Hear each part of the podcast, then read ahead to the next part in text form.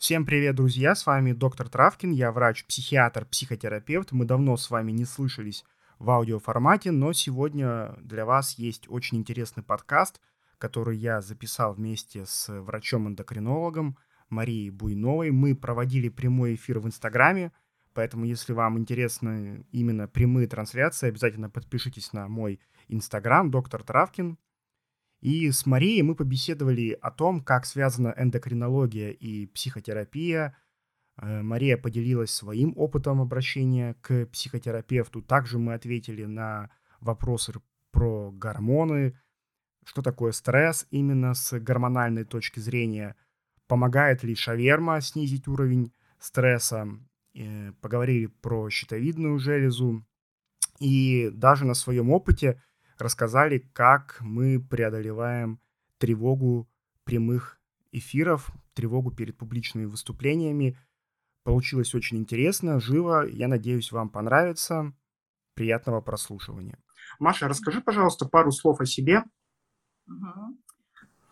А, ну, еще раз поприветствую всех слушателей, а, своих, твоих подписчиков. А, меня зовут Буйнова Мария.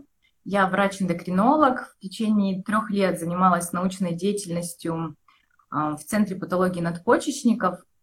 А, исследовала функцию надпочечников, то есть гормоны такие, как кортизол. Когда-то он прогремел в медиапространстве, многие про него наслышаны. Ну и менее известный, как альдостерон, а, адреналин, норадреналин у пациентов с выявленной, доказанным с выявленным доказанным заболеванием надпочечников. Поэтому если у слушателей есть такие диагнозы, как синдром Кушинга, альдостеронизм, например, пиохронстома, я буду рада помочь, потому что, к сожалению, такие пациенты в поликлиниках не всегда могут встретить качественную медицинскую помощь. Поэтому, пожалуйста, обращайтесь. У нас есть центр, он работает э, в рамках э, высоких технологий, в рамках ОМС, поэтому из разных регионов э, людей мы принимаем, даже из-за границы к нам люди приезжали оперироваться, поэтому не стесняйтесь, обращайтесь. Здорово. Да, друзья, призываю вас также подписаться на аккаунт Марии, и если у вас есть какие-то эндокринологические вопросы, то я думаю, вы там сможете найти ответы. Маша, Спасибо. такой вопрос вообще есть ли о чем говорить психотерапевту и эндокринологу? Как да. связаны эти специальности? Бывают ли у нас, скажем так, общие пациенты? И насколько тесно эти две области медицины соприкасаются? Ой, очень тесно. А, Наверное, когда я училась в институте, этого не замечала. А, начав работать в клинике, которая специализируется а, на заболеваниях психиатрических, э, консультируя людей из стационара, а, ну, именно с какими-то доказанными психиатрическими заболеваниями или те, кто проводит, проходит только диагностику, да, это стало видеть прям очень сильно, что много людей имеют жалобы ну, так скажем, сходные с э, жалобами в эндокринологии. И, наверное, э, такой бум э, психиатрии и эндокринологии одновременно начался в медиапространстве, потому что как не забьешь поисковую строку тахикардию, там сразу выходит, ну, предположим, какая-то либо психиатрическая, не знаю, там, панические атаки, к примеру, или заболевание щитовидной железы. Ну, на самом деле, да, это так. Многие болезни перекликаются. Почему это происходит? Потому что вообще гормоны – это вещества, которые вырабатываются в кровь у любого человека а, из э, гормональных органов. А, и э, над этими гормональными органами, скажем, у них у всех есть органы-начальники. И органы-начальники находятся у нас здесь в голове, то есть это гипофиз, гипоталамус. И в психиатрии ну, есть заболевания, да, которые связаны с нарушением выброса нейромедиаторов, то есть это как бы тоже условно гормоны, но которые вырабатываются у нас в голове, не совсем в кровь. И э, когда на этом этапе в голове нарушены какие-то выбросы, то, конечно, есть э, ответ в органы мишени, то есть щитовидную железу, надпочечники, они тоже нарушены. Но здесь нужно не забывать о причинно-следственной связи, потому что большинство людей, не имея, тот, кто не имеет клиническое мышление, путает. То есть приходит, например, жалобой на плохое настроение с ожиданием того, что эндокринолог сейчас найдет э, условно неполадок, неполадку какого-то гормона, например, там щитовидной железы, и даст там таблеточку, и все пройдет. А, ну, как бы это не всегда так. То есть органы мишени, щитовидная железа, могут отвечать в виде какого-то временного функционального нарушения, то есть не в виде своей болезни изолированно, а именно ответная реакция на какие-то нарушения в связи, например, гипоталамус, гипофиз, щитовидная железа. И тогда нужно лечить именно здесь нарушение, а не то, что прицельно идти на восполнение, например, а, дефицита гормонов щитовидной железы. А, это один момент. Ну и второй, даже говорила, это про клиническую картину.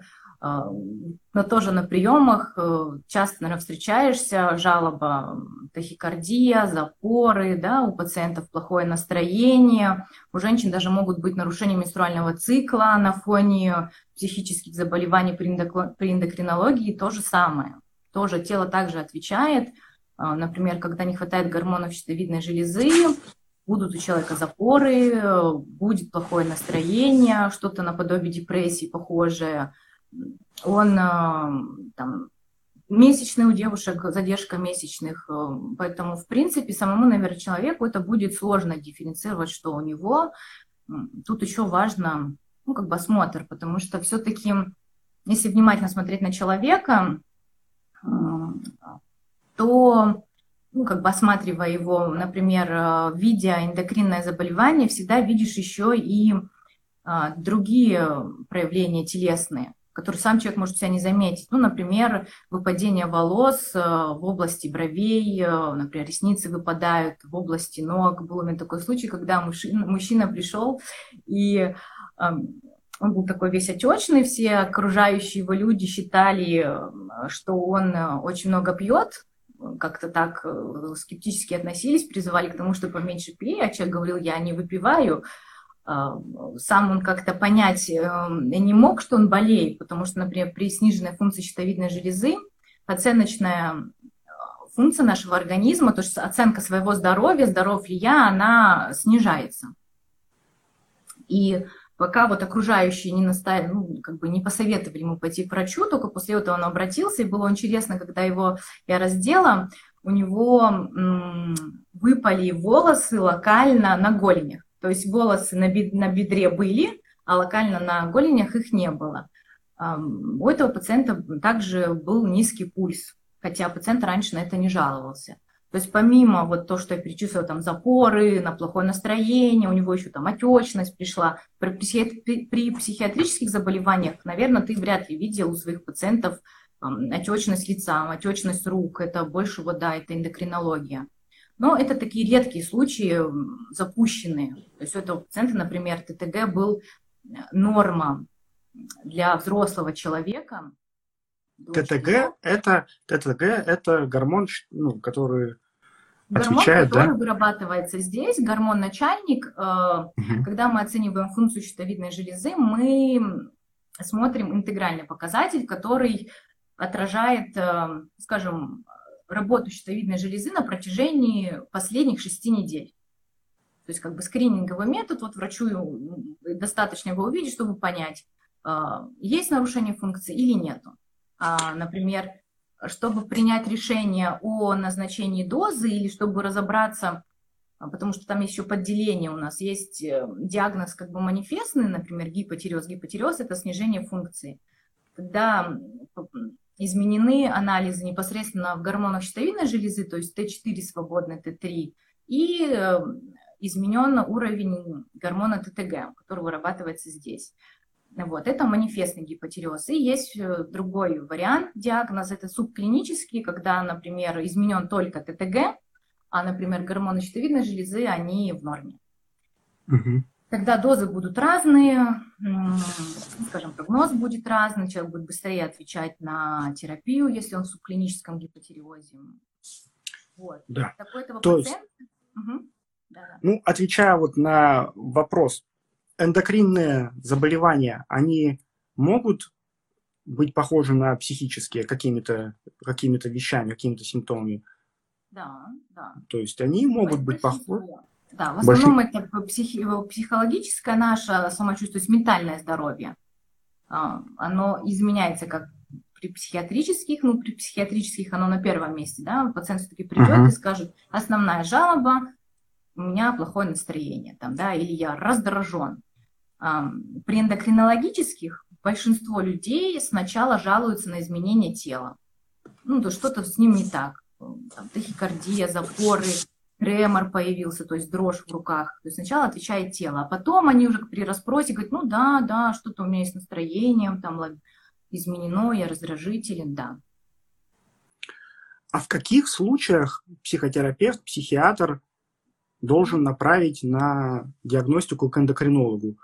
Всех ли надо направлять пациентов, вот кто первый раз обратился, или есть какие-то вот такие красные флажки, на которые должен э, психотерапевт обратить внимание и порекомендовать консультацию у эндокринолога? Да, здесь это большая командная работа специалистов. А, ну, важно, например, если психотерапевт видит, что все-таки изменение настроения, оно как-то не коррелируется с, ну, с вашими психиатрическими, да, как-то, ну, вот что-то, что-то еще сомнение. И плюс очень сильно отвечает тело. То есть есть много соматических проявлений, которые, например, не характерны а, для ваших психиатрических заболеваний. Тогда, конечно, да, нужно обязательно отправить э, к эндокринологу на скрининг, чтобы проверить, как работают органы, потому что бывают случаи, когда, к сожалению, одномоментно могут манифестировать два заболевания. Конечно, реже, но бывает, что, например, параллельно а, эндокринологическое, да, и, например, какое-то психиатрическое. Я видел у тебя в профиле очень э, интересные короткое видео про щитовидную железу и панические атаки. Угу. Паническая атака – это такой острый приступ страха, да, когда есть вот эти все вегетативные симптомы в виде сердцебиения, потливости, тремора, и при этом человеку кажется, да, что сейчас что-то страшное произойдет, инфаркт, инсульт, потеря контроля. Вот при панических атаках надо ли нам проверять щитовидную железу, функцию щитовидной железы? Потому что панические атаки, ну, во-первых, э, ты меня поправь, я могу здесь ошибаться, да, ага. это больше функциональное, да, расстройство, это да, как бы не да. болезнь, да, что нет какого-то нарушения, там, что я вначале объяснял, нейромедиатора, да, нет э, нарушения в работе, там, периферических эндокринных органов, то есть это ну, расстройство или, может, какая-то острая, как сказала, реакция да, на какой-то фактор извне, раздражитель. Поэтому да. искать болезнь у себя, условно искать э, дефект какого-то органа и надеяться, что вот мы сейчас этот орган починим и панические атаки пройдут, ну, это, наверное, себя обнадеживать, себя обманывать. Лучше потратить время и силы на, как бы, например, пройти с психотерапевтом курс психотерапии, да, может разобраться со своим гиперконтролем, что провоцирует. Угу. Да, да. То есть э, вот ты вначале говорила, да, про гипоталамус, э, гипофиз, да, это вот, ну, скажем так, это часть мозга, да, э, определенные зоны мозга, которые как раз и отвечают за в целом, да, за работу э, эндокринной системы. А когда мы говорим о панических атаках, э, ты сказала про нейромедиаторы, там задействована другая зона мозга, да, которая отвечает за эмоции, не за эндокринное, эндокринное здоровье, не за физическое здоровье, да, а именно за эмоциональную сферу, ну, так называемое миндалевидное тело. Поэтому с физической точки зрения, да, э, человек, ну, который испытывает панические атаки, здоров чаще всего, если там нет каких-то сопутствующих да, заболеваний, которые уже установлены. Но да, это именно э, психоэмоциональная проблема. То есть это не э, вопрос да, регулирования и обмена гормонов. Да, поэтому ну, это такое, мне кажется, бич 21 века, особенно на, настоящих условиях жизни. Очень много кто... Да и мне кажется, наверное, большая часть населения и раньше хоть один раз ну, сталкивались с паническими атаками. Просто, может, никто, не все их осознают вот так, то есть не у всех уровень вот этого как бы ощущения, он же тоже, паническая атака, атака тоже может быть как бы по интенсивности разная, да, как я понимаю. Да, да, нет, безусловно, они бывают и разные по продолжительности, и с разной частотой они случаются. У кого-то это может быть раз в месяц, у кого-то это раз в неделю, у кого-то каждый день. Но вот часто, да, э, пациенты спрашивают, а может ли паническая атака, которая сопровождается выбросом адреналина, повлиять? Вот человек говорит, я уже год страдаю от панических атак, может ли это как-то негативно повлиять на мое здоровье, ну, в частности, да, там, на эндокринное здоровье. Ну, в целом, стресс. Это же, по сути, тоже гормональная реакция, да, стресс. Э, как он влияет на наше самочувствие?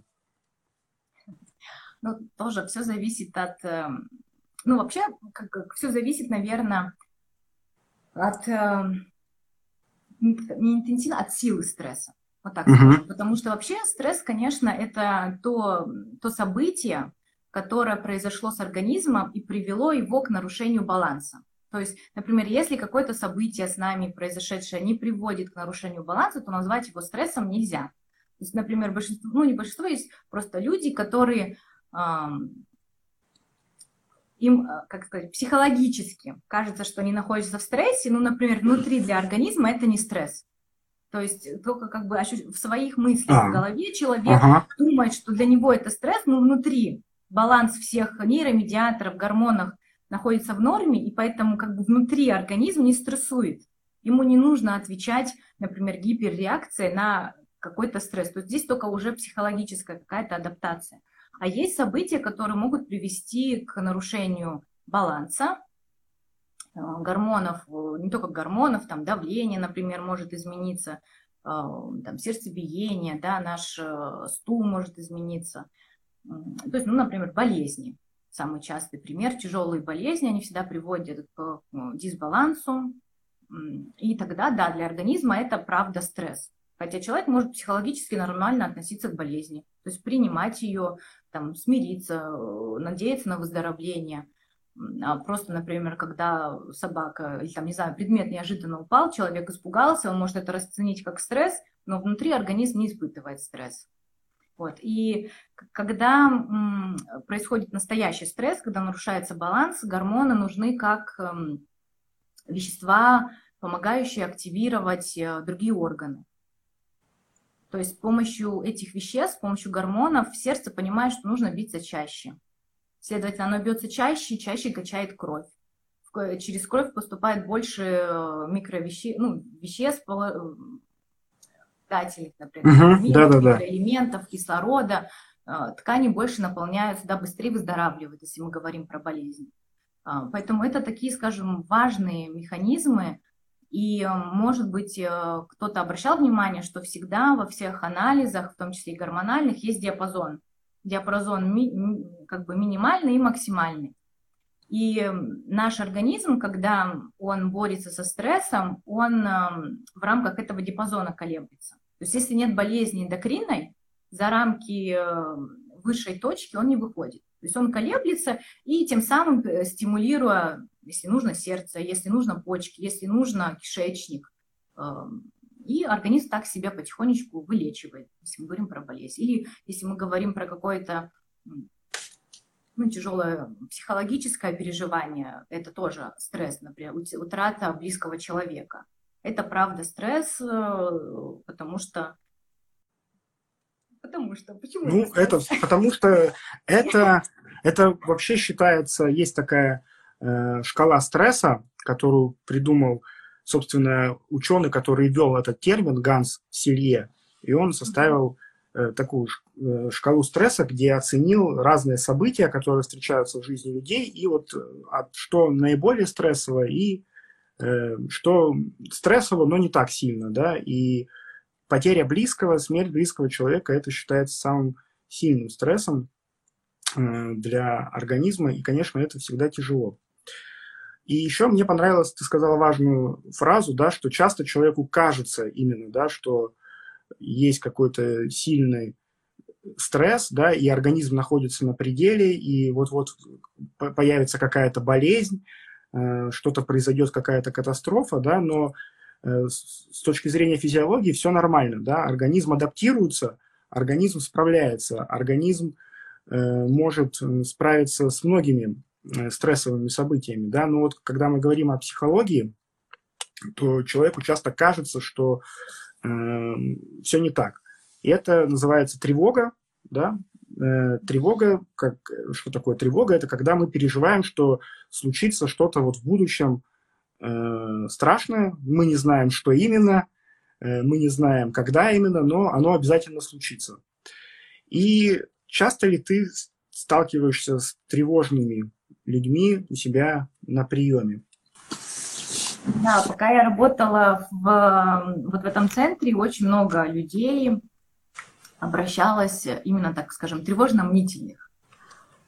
А, но как бы мое видение вообще позиции этих людей, я бы, например, на их месте, если бы я была человеком, эм, я бы как бы старалась, ну, скажем, охранять свое психологическое здоровье, ну, то есть фильтровать ту информацию, которую человек получает, потому что если их нервная система настолько ну, как бы с меньшей стрессоустойчивостью, такая вот имеет такую тонкую, как скажем, внутреннюю материю, да, что они как бы восприимчивы каким-то... Ну, ну да, скажем так, вот у них, да, у них мозг э, так устроен, а это правда научный факт, да, что есть определенный там процент людей, у которых э, лимбическая система, система, которая отвечает там, да, за формирование эмоций в том числе, она скорее будет воспроизводить страх, тревогу, такие негативные эмоции, чем какие-то позитивные, да, и такие люди есть, и это определяется генетически. Вот, то есть это, ну, особенность, да, особенность, uh-huh. то есть мы же не все, все разные, и э, как бы я встречаю что-то, как, я вижу порочный круг. А в чем заключается порочный круг? Это хождение и поиск у себя болезни. То есть человек, пытаясь найти, придя к, к, к эндокринологу, кто-то идет к кардиологу, кто-то идет к гастроэнтерологу, Например, если у него на первое место выходят э, кишечные проявления тела, да, не, сердечные, например, тахикардия, а диарея, да, рас, э, эм, функциональное расстройство кишечника, да, как ставят, тоже где-то, по-моему, в последних постах про это говорил. Угу. Поэтому вот это постоянное хождение, когда я вижу таких людей, такие папочки, мне искренне хочется сказать, «А, а, оберегай себя. Ну, кто же, как не ты? Зачем, ну, вот это вот собирать такие талмуды, когда видишь, что каждый орган работает правильно, зачем искать какое-то подтверждение? Ну, опять же, доверие к себе, уверенность в себе, что как бы я здоров. И плюс именно самому себя оберегать от ненужной информации. Не нужно там в интернетах что-то искать и э, фильтровать, потому что, ну, вот это особенность, вот я вот такой. Я вот с такой особенной нервной системой и не ставить какие-то клеймо, которые я вижу, когда человек приходит и говорит, я больной. Например, часто люди такие приходят и говорят, доктор, я болею, у меня там какая-то болезнь, уже поставили себе диагнозы как бы, ну, мы сдаем да. анализы, да, потому что человек порой бывает очень настойчив, э, хотя на приемах, как правило, таких людей отговаривают. То есть я не, не люблю э, тревожно-мнительным личностям назначать такую стопочку анализов, а вдруг что-нибудь мы найдем. Потому что я считаю, когда, если мы что-то найдем, за это нужно будет отвечать. То есть человеку объяснить, почему это так, то есть просто ради того, чтобы найти, обследовать, зачем? У тебя органы работают правильно, это видно по твоим по твоей жизни, потом как ты рассказываешь, как живешь, что ты ощущаешь. Зачем? Просто узнать циферки. А потом с этим надо как-то жить. А таким людям вот с такой нервной системой, с такой особенностью сложно с этим жить, зная, что у них, к примеру, например, повышенные антитела. Их хочется сразу вылечить, потому что если их нормальные в норме, а, то как бы будет ощущение, что я здоров, а так я больной. Ну, как-то, поэтому я, например, не если вижу таких людей, еще раз повторяюсь, я, как правило, стараюсь не назначать большое количество анализов ненужных. Или вообще не назначать. Мне вспоминается одна... А? Мне, мне вспоминается одна... Ага.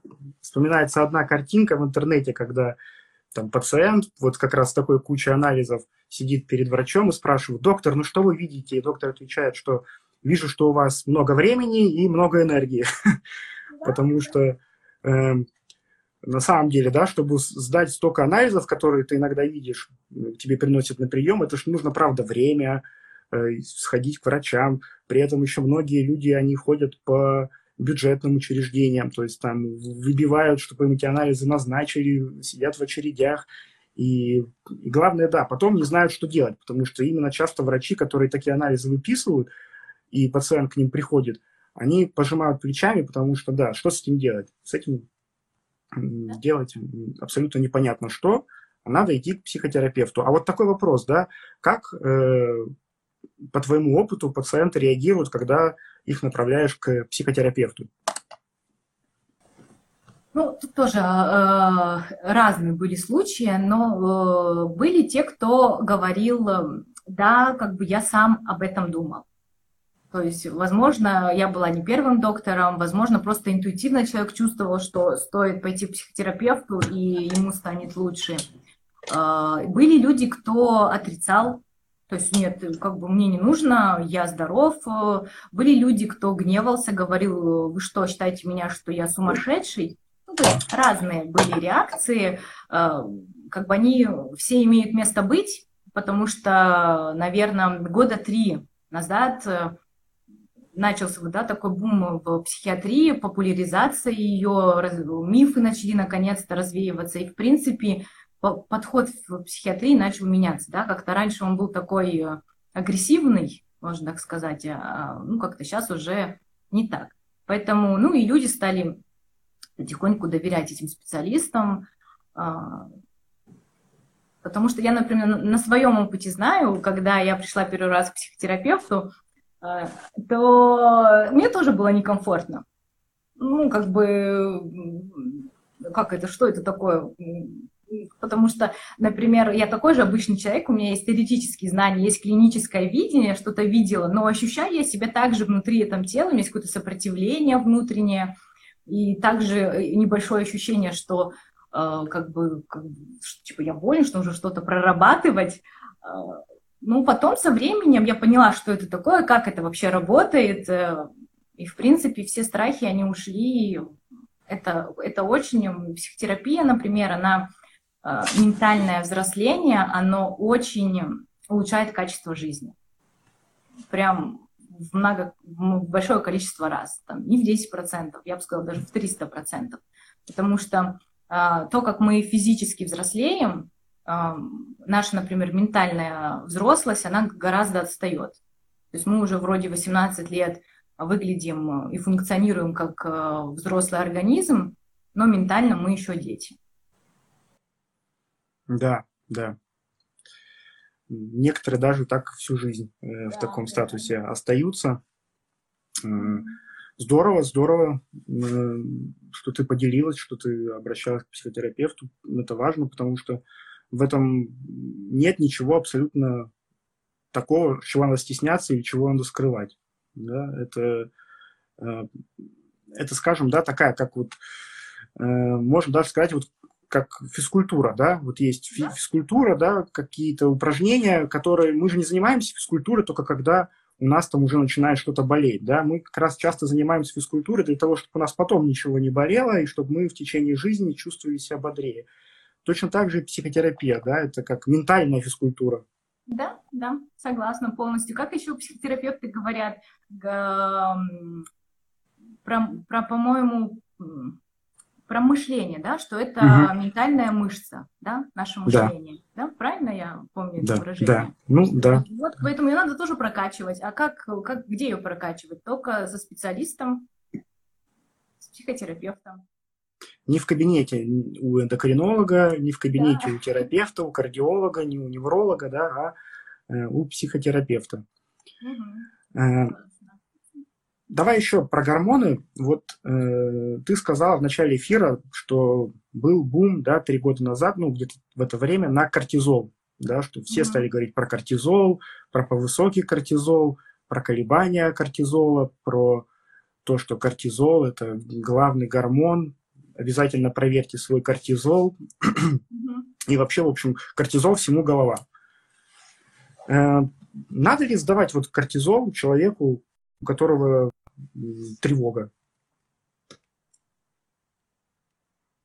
которого что и так, э, прервалось, прервалось да? да?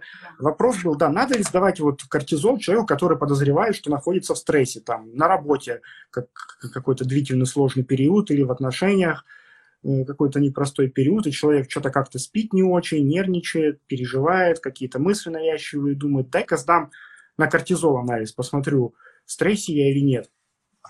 Это оправдано?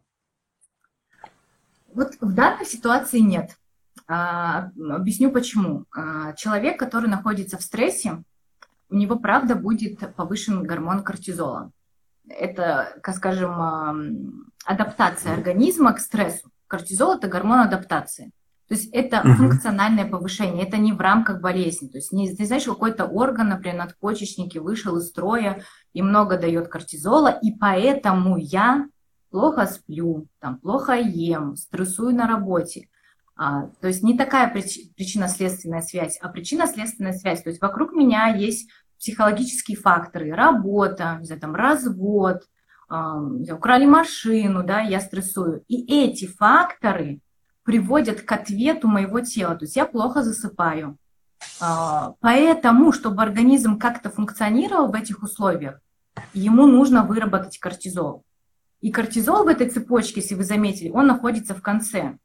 А цепочка надо, ну, как бы начинать, скажем, убирать какие-то симптомы не середины, не со своих симптомов, что я плохо сплю условно, да, не с того, что в конце много кортизола, а сначала, то есть убрать факторы, которые провоцируют как дискомфорт в моем теле. Ну, решить там, по возможности дела на работе. Не получается у самого пережить это, пойти к специалисту, который поможет увидеть другие выходы для решения данной ситуации, потому что, ну, как бы эм, мы порой не всегда видим, да, у нас есть такая некая зашоренность, некоторые фильтры, которые нам, э, ну, они как бы э, физиологически нам нужны, благодаря этим фильтрам мы, э, скажем, много от каких-то вот этих раздражительных факторов защищены, но иногда эти фильтры играют для нас злую роль, и они не позволяют э, скомпенсировать и решить свою ситуацию, например, более физиологично для себя, с меньшим стрессом. И тогда нужен, условно, другой специалист, да, например, психотерапевт, который видит ситуацию как бы как круглая, в сторону право, лево, бока, да, а не плоско, как видим мы, когда мы находимся в этой ситуации. И, следовательно, если такой человек, который находится в стрессе, он и так тревожен, он и так плохо спит, он увидит, что у него гормон кортизол повышен, его тревожность, его страх вырастет, э, он пойдет совершенно не к тому доктору, которому нужно, то есть к эндокринологу. А, эндокринолог скажет, ну, разведет руками, потому что у нас э, нет таблеток, которые бы снижали уровень кортизола. Да этому пациенту и не нужны эти таблетки, потому что повторюсь, это функциональное повышение. То есть так организм адаптируется к стрессу. Если мы снизим таблетированно, предположим, да, есть какая-то таблетка, мы дали человеку, снизили, то внутри адаптационные механизмы сломались, а они нужны, чтобы наше тело функционировало.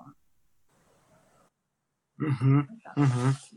То есть кортизол это, да, это следствие, и, и повышенный кортизол это, ну, получается, можно сказать, это даже как бы не всегда плохо, да, это наоборот показатель того, что организм работает, да, и организм как раз пытается вот в эти фазы стресса, да, три фазы, это стадия там тревоги, когда организм понимает, что что-то не то, что-то поменялось у нас, да, э, надо что-то, надо, надо адаптироваться, да, собственно, фаза адаптации, и вот организм в эту фазу пытается что-то поменять, внутри, да, или пытается там человека на, как бы подтолкнуть на какие-то действия. Mm-hmm. И потом, ну, это уж, конечно, такие крайние случаи, да, это фаза истощения, когда не удается адаптироваться, да, и там уже могут быть какие-то э, неприятные ситуации. Можно я Но, ремарочку да. сделаю, э, чтобы слушатели ну, как бы правильно нас поняли, твое последнее заключение, фаза истощения, потому что был uh-huh. же бум, мы как раз говорили про э, истощенные надпочечники. Так а. вот, э, нервная система может истощиться. Олег говорит здесь про истощение нервной системы, а не про истощение надпочечников. Э, то есть Ну, как бы тут... Слушай, а, а давай немножко пару слов вот об этом. Очень, мне кажется, какое-то время тоже модный диагноз, да, усталые надпочечники, истощенные надпочечники. Вообще откуда это взялось и что под этим понимают? Потому что я, ну, я читал, ну, я знаю, что это все, конечно, ерунда, но э, откуда этот миф вообще взялся, что надпочечники могут устать? А, я не знаю, честно, не буду врать, я не знаю, откуда ноги растут, именно как бы откуда вот эта вот фраза появилась, кто первый, скажем, бросил ее в, в массы, и остальные, наверное, подхватили. Но вообще, э, если мы говорим про а, недостаточное количество кортизола, такая болезнь есть. Она называется надпочечниковая недостаточность. То есть условно, э, как бы, если простым языком говорить, не медицинским, да, это истощенные надпочечники, но это болезнь надпочечников. То есть э, орган, который вырабатывает кортизол, надпочечники, он э, либо атакуется, например, антителами, и большая часть клеток не функционирует. И как результат мы видим низкий кортизол. Но, как правило, у этих людей нет стресса. Ну, то есть нет какого-то фактора, который привел. То есть они просто пришли с тем, что в один прекрасный день, например, они все потемнели. Вот, э, как отвечает тело? Э, потемнело там не какая-то часть, да, тоже бывает, люди приходят, особенно женщины, а, пигментные пятна на лице появились, ищут патологию надпочечников. Нет, пигментные пятна – это нарушение а, скажем, выработки мелатонина именно в коже, локально, вот в этой части. Там, если это лицо, лицо, бывают пигментные пятна на теле, значит, это часть кожи на теле. Или, например, витилиго тоже проявляется более коричневыми пятнами. Да, это не, не, не так надпочечниковая недостаточность проявляется. То есть человек темнеет весь. То есть был белый, проснулся, стал темный, бронзовый загар. То есть как будто он ночью пролежал всю ночь в солярии. Вот. Потом э, это такое жизнеугрожающее состояние. Всегда у человека резко падает давление, появляется тошнота. То есть пропустить этот диагноз невозможно. То есть человек настолько будет чувствовать себя плохо, что он обязательно вызовет скорую, и, ну, как бы увидя это, врачи поставят диагноз практически без сомнения, только по проявлениям человека. А, и это вот единственный вариант, когда надпочечники могут быть истощены. Во всех остальных случаях а, какая-то болезнь тяжелая, истощить надпочечники, работаю, э, в которых нет болезни, они не могут эти ситуации. То есть, условно, угу. наши клетки, они способны возобновляться, они умирают, возобновляются. Все мы это видим на, у себя, когда, например, мы порежемся, и наши раны заживают. То же самое происходит внутри в органах. Если какая-то клетка постарела, э, срок жизни ее закончился, то на место нее придет новая клетка, которая будет также функционировать, также работать, вырабатывать кортизол, поэтому надпочечники истощиться, если в них нет болезни, не могут. А болезнь это редкая надпочечниковая недостаточность. Когда мне попадались вот э, посты, где кто-то описывал, да, вот про эти устав, ну, не надпочечниковую недостаточность, а именно вот про этот синдром уставших надпочечников, там вот, э, да, вот описывались обычные симптомы стресса, усталость, бессонница, там, повышенная утомляемость, нарушение памяти. И в конце обычно предлагалась в качестве решения какая-нибудь биологически активная добавка, которая, значит, э, чудесным образом поможет надпочечникам отдохнуть и восстановить уровень кортизола и восстановить вообще уровень всех гормонов на нормальный уровень. Это возможно вообще вот, биологически активной добавкой такой сделать?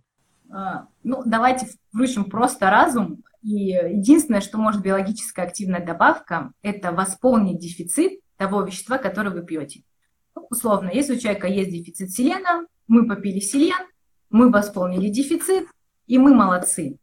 А, повлиять биологическими активными добавками на там, больше выброс кортизола, больше его синтез невозможно. Кортизол вообще это гормон, который синтезируется исходно из холестерина. Да, это вот к людям, кто а, очень любит э, как бы ограничивать а, в жирах себя, например. А, я, например, топлю за то, чтобы во всем был баланс. Да, потому что организм это вообще наш баланс. Если так представить доску, э, не знаю, как это, скейтерская доска, да, где есть правые и левые части. И вот наш организм также балансирует. И наша задача э, осознанных как бы нашими мозгами создавать этот баланс, не уходить в какие-то грани, то есть убрать у себя жиры полностью, исключить, там, не знаю, убрать у себя полностью, полностью углеводы. Если мы создаем баланс, например, жиров, углеводов в организме, белка, это супер. То есть мы не вредим своему организму. Как только мы что-то в профицит, либо в дефицит, мы начинаем заставлять организм перестраиваться. Да, и мы как бы какой-то орган, если он имеет, э, если точнее мы имеем какие-то генетические мутации, которые пока не активны, а мы орган свой заставили работать, а, например, более активно, ну, предположим, мы создали какой-то дефицит э, одного вещества в нашем организме, наш организм пытается адаптироваться. Он активирует какой-то определенный орган. Если генетически у этого органа есть мутация, то может активироваться какая-то болезнь. Зачем нам лишняя активация этих генетических мутаций? Ну, не нужно. Поэтому биологически активные добавки не восстанавливают дефицит никаких гормонов ни щитовидной железы, ни надпочечников, ни поджелудочной железы, ни гипофиза, никаких. Маша, еще вот один вопрос. Подписчики очень просили, читатели, зрители просили его обсудить. Это щитовидная э, железа и депрессия. То есть мы поговорили вот про щитовидную железу и панические атаки, а щитовидная железа и депрессия. Есть ли связь? Да, ну, как, опять же, Тут... Э, Мы даже писали с тобой пост угу. совместный, да, и насколько я знаю, есть исследования, да, где э, показано, да, что у, у, у какого-то процента, уже сейчас точно не помню, да, людей, у которых встречаются жалобы на депрессию, э, обнаруживаются э, признаки дефицита гормонов щитовидной железы. Э, да, это так. Э, смотрите, в чем тут особенность? Если мы берем про работу щитовидной железы, то состояние, например, гипотиреоз, то есть э, малый выброс гормонов щитовидной железы в кровь, может клинически проявляться депрессией, приводить к депрессии как таковой, потому что Помните, я говорила, что у нас есть гормон-начальник, который есть в голове, да, и щитовидная железа, гормон-исполнитель, орган-исполнитель. И э, если, например, щитовидная железа вышла из строя, гормонов здесь станов... в крови гормонов становится мало. Наш гормон-начальник обязательно реагирует он потом дает сигнал в гипоталамус, и как раз запускаются те механизмы, про которые ты рассказывал, да, и там происходит влияние и на лимбическую систему, и на, на все остальные, то есть это же все у нас взаимосвязано. Но, как правило, а, депрессия, вот как бы в клиническом проявлении, про который говоришь ты, не просто признаки грусти, когда вот, ну, мне просто грустно, а, то, а, как правило, депрессия случается у людей, у кого тяжелый гипотереоз. То есть, например, гормоны щитовидной железы, условно, нижняя граница там, 9, у них 7, 8, и это длительно, то да, это может клинически проявляться депрессией. Но в данном случае, так как запустил этот механизм щитовидная железа, то есть мы диагностировали э, манифестный гипотиреоз тяжелый, то мы должны, конечно, сначала нормализовать щитовидную железу, ее функцию. То есть такому человеку даются дается заместительная гормональная терапия, то есть дается гормон щитовидной железы, Т4, по-другому называется эльтироксин. И а, постепенно происходит насыщение организма этим гормоном. И все органы, которые, в которые были, которым не хватало этого гормона, они возобновляют свою работу, в том числе и мозг. То есть ТТГ у такого человека снижается постепенно, у гипоталамуса тоже снижается выработка его гормонов, который запускает дальше реакцию на лимбическую систему. Тело перестает отвечать, то есть человек худеет, отеки уходят, там, запоры у кого-то прекращаются, да, давление нормализуется, то есть эм, становится ну, из низкого уровня нормальным. И человек себя чувствует хорошо соматически. Так, мы уже незаметно 50 минут э, разговариваем, время быстро прошло. Я предлагаю сейчас включить комментарии. Друзья, поделитесь, как вам, э, как вам наша беседа, узнали ли что-то новое, может быть, какие-то вопросы есть, э, постараемся ответить. Многие, когда я попросил задать вопросы, прислали Э, очень подробное. Спасибо вам за интерес к этой теме. Но вопросы были такие очень большие, и там прислали свои показатели анализов, прислали свой анамнез и с просьбой, что делать. Но мы, к сожалению, при всем желании на такое не сможем ответить. Это уже вопросы консультаций. Э, вот. Вот тут задают вопрос, почему от кофе нервозность. Потому что кофе – это стимулятор это стимулятор, который стимулирует нервную систему. И опять же, не у всех и не всегда нервозность на кофе, но если вы замечаете, что вот именно на вас так кофе действует, то э, имеет смысл ограничить. Ты, Маша, как относишься к кофе, как эндокринолог? С точки что эндокринология говорит нам про кофе? И говорит ли что-то вообще?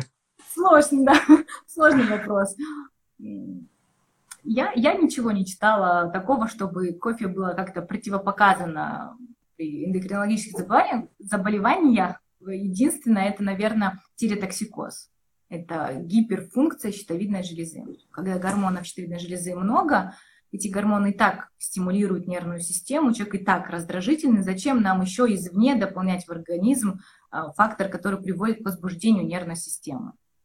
Ну, во всех остальных случаях, если это ча- чашка кофе один раз в день, ну, как бы, почему бы нет? Если человеку uh-huh. приятно, для он там да, эстет, получает удовольствие, зачем uh-huh. лишать себя таких радостей жизни? Я тоже так считаю. Так, эфир я постараюсь, конечно, сохранить. Если Инстаграм не сломается, как он иногда бывает делает, то эфир я сохраню, да, в профиле. Вот э, интересная такая фраза – написали, да, в, в комментариях, что все болезни от стресса. Ты как относишься к такой? Вот я лично не очень люблю такую фразу. Мне кажется, это все э, в этом есть такое когнитивное искажение под названием сверхобобщение, да, когда мы берем, или точнее выборочное восприятие, да, когда мы берем какой-то один фактор, да, и стресс, да, и говорим, что все из-за него. Да, э, ну я с тобой полностью согласна болезней не от стресса, да, мы ощущаем наша, скажем, реакция организма, гиперреакция, наши какие-то неприятные ощущения, они могут быть от стресса.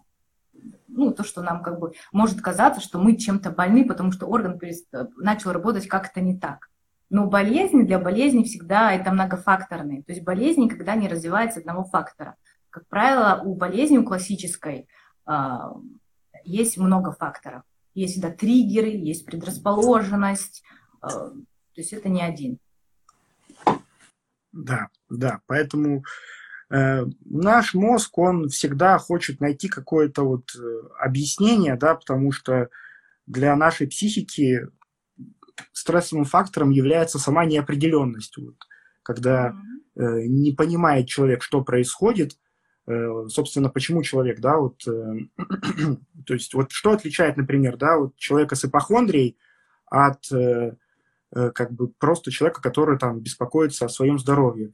Да, есть такая фраза, которая мне нравится, что человек, человек, который просто беспокоится о здоровье, он приходит к врачу за решением или за э, каким-то да, конкретным указанием. Да, он ищет решение, чтобы э, стало Э, хорошо или просто чтобы получил какую-то э, разрешение жить как дальше, да, что все нормально, не переживайте. А человек с ипохондрией, он э, ищет не решение, а он приходит к врачу за мнением. То есть вот человек с ипохондрией, он собирает разные мнения, сдает разные анализы. То есть он изначально уже идет к врачу не для того, чтобы ему стало легче, а для того, чтобы получить какое-то мнение, сложить в в папочку, да, э, и, и это дает как, как бы как будто временное облегчение, потому что на время вносит определенность, но потом снова э, вот эта тревога, да, что а, почему, почему у меня там в груди иногда сжимает, или почему я просыпаюсь под утро, снова заставляет человека э, ходить и искать причину. Так, как убрать панические атаки? Ну, а, у меня вот сразу вопрос, например, а как тогда быть лучше? То есть если человеку данный путь, то есть собирание документов медицинских, это временное облегчение, но это опять же, а, это же бесконечный круг, верно я понимаю? И в медицине есть такое понятие порочных кругов. То есть болезнь развивается тогда, когда формируется порочный круг. То есть что как бы за, за, замкнуто, то есть когда следствие начинает запускать причину. Да? И как вот такому тогда человеку с ипохондрией, э, ну, получается, ему как бы ну, не нужно, нет? Или нужно все-таки ходить, вот идти на поводу у своего какого-то внутреннего, что это, посыл внутренний или как? Как ему помочь себе э, уменьшить вот эту, этот уровень у человека с ипохондрией, как правило, есть убеждение, да, со мной что-то физически не так. Угу что это такое, иногда это там в психотерапии называют глубинное убеждение, не то чтобы человек об этом постоянно думает каждую минуту с утра, да, но это как бы проходит так через всю жизнь, каждый день есть такая где-то сзади мысль, что что-то не то со мной. Вот я не знаю точно что, да, но что-то со мной не так. А как мы помним, да, в, ну, не знаю, кто, кто-то, может, не помнит, но когнитивно-поведенческая психотерапия – нас чему учит, да, что мысли влияют на наши эмоции, на настроение, а эмоции влияют на действия. А действия они что делают? Они либо подкрепляют какой-то образ мысли, либо они наоборот могут э, какое-то убеждение расшатать, да, то есть э, с какими-то действиями человек может там получить новый опыт или действовать не так, как думает, увидеть, что мозг увидит, да, что ничего не происходит, и это убеждение будет уже ослабевать, не иметь такое влияние на жизнь человека. И говоря об ипохондрии, здесь буквально, да, человеку нужно, ну, мы составляем иногда вот этот список, да, какие действия поддерживают убеждение, что я болен. Там, как правило, ведь не только походы по врачам, да, там, там как правило, это чтение медицинских форумов каких-то, это чтение там всех подряд врачей э, в Инстаграме, там, и и там и те, кто и за доказательную медицину, и там те, кто и за превентивную медицину, и за народную медицину, то есть как можно больше разных, разных мнений собрать. Это и там обсуждение э, с кем-то, да, то есть много разных действий поддерживают у человека это убеждение. И потом мы пытаемся при помощи разных упражнений эти действия, ну, как-то изменить, да, чтобы человек учился себя контролировать. Это не всегда сразу получается, это долго, это бывает трудно. Но ну, только через день. А?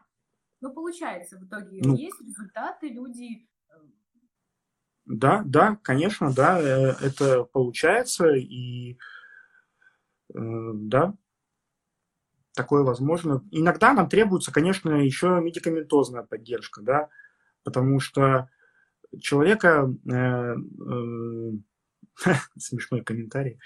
Потом, поможет ли, по, по, поможет ли шаверма бороться с кортизолом? Ну, если вы ее очень хотите, прям, вы знаете, э, э, когда на пределе, да, мы себя очень ограничиваем, я, например, не люблю диеты априори, потому что это какое-то ограничение. Диеты всегда ведут к расстройству пищевого поведения. И э, если, конечно, вы эту шаверну о этой шаверме мечтаете, спите и видите, то да, если вы съедите эту шаверму, вами так желанную, то ваш кортизол снизится. Но только в таком случае. Да, ну и закончу мысль, что э, иногда нам нужны препараты, потому что ипохондрия, она рождается, например, из-за частых панических атак, что человек часто испытывает панические атаки, которые сопровождаются физическим дискомфортом, и человек из, как бы, вот это убеждение держится на том, что у человека случаются панические атаки. И если их прям очень часто, и они очень сильные, пугающие, мы, мы назначаем медикаменты, и все проходит, то есть панические атаки проходят на фоне лечения антидепрессантами, и человек понимает, что все нормально, то, э, то это тоже помогает справиться с ипохондрией. Спасибо. Да. Так, ну, э, час мы проговорили. Маша, спасибо большое за то, что согласилась. Мне кажется, эфир получился интересным. Как тебе? Мне тоже очень понравилось. Мое волнение ушло. Представляете, да, кстати, да, это один из психологических э, моментов. А, вот мы начали эфир и поделились своим волнением. Тем самым я снизила небольшой ну, тот уровень волнения, который был у меня в начале. Э, поделившись с вами, да, как бы это про принятие, да, про разделение. Поэтому спасибо, да. что пришли, послушали. Надеюсь, что вам понравилось. Да, да. Э, опять же, да, нет ничего плохого в том, чтобы тревожиться. Иногда просто вот, э, то есть есть даже такое выражение в психотерапии, что, как оно звучит точно, что ваша тревога – это на самом деле это борьба с тревогой. То есть все вот этот, весь вот этот дискомфорт, который вы испытываете, э, который вам мешает, он связан не с тревогой, а он связан с тем, что вы с этой тревогой боретесь, что вы ее не принимаете, вы пытаетесь всеми усилиями от этой тревоги избавиться, и от этого э, вам становится тяжело. Да? А когда мы принимаем, что да, мы нервничаем иногда, да, иногда у нас могут быть какие-то вегетативные реакции – мы это принимаем, мы с этим э, живем, и мы продолжаем там вести эфир, да, а могли бы, а могли бы через пять минут отключиться и, и, и все. Да, и убежать в комнату, сесть и там слушать пульт, так, как бьется сердце, накручивать себе еще что-то, да, да. Да. Все, друзья, тогда всем хорошего вечера, спасибо всем, кто присутствовал. И я надеюсь, мы когда-нибудь еще повторим, что-нибудь обсудим. Спасибо большое. Всем пока. Всем пока.